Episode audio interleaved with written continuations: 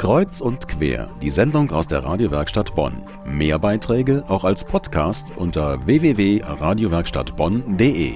Es ist das Thema, über das am meisten berichtet wurde in den letzten Tagen. Die Bilder aus Griechenland haben Menschen auf der ganzen Welt erschüttert.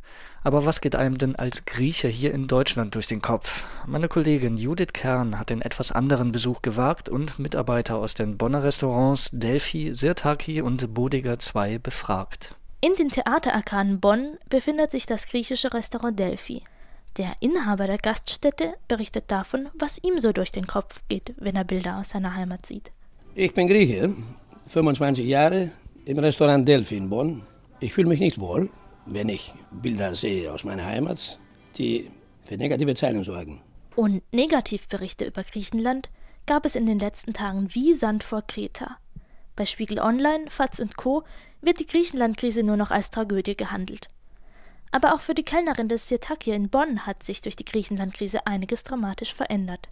Durch die Krise ist Urlaub in Griechenland gestrichen. Nicht nur ich, sondern viele Leute haben das gemacht. Aber die Krise hat auch Einfluss auf das Alltagsleben der Kellnerin. Das Gefühl ist sehr schlecht, weil äh, es gibt sehr viele Scherze. Das sollte nicht sein. Wortspiele wie Ich kriech gleich die Krise sind da dann nur der Anfang. Diese Scherze soll man am besten so ein bisschen vermeiden. Ihr Kollege aus dem Lokal Bugeda 2 hat damit aber keine Probleme. Ich fühle mich als stolzer Grieche, wie vorher. Für den Chef des Delphi hat sich vor allem eines verändert. Obwohl hauptberuflich immer noch Olivenverköstiger, ist er nun auch zu einer Art Auslandskorrespondent für seine Gäste geworden. Ja, ein bisschen unangenehm. Ne?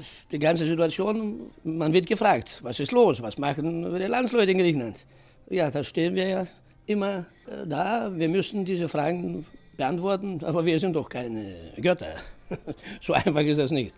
Dem scheinbar göttlichen Plan der EU zur Rettung Griechenlands und dabei besonders Merkels Finanzspritze stehen sowohl die Kellnerin vom Sirtaki als auch ihr Kollege vom Bodega 2 kritisch gegenüber.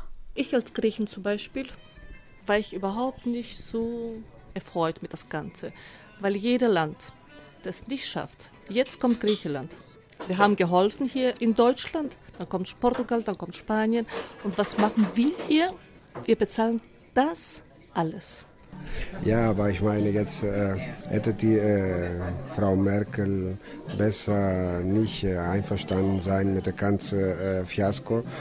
Da war die die Stelle von der Frau Merkel sehr gut.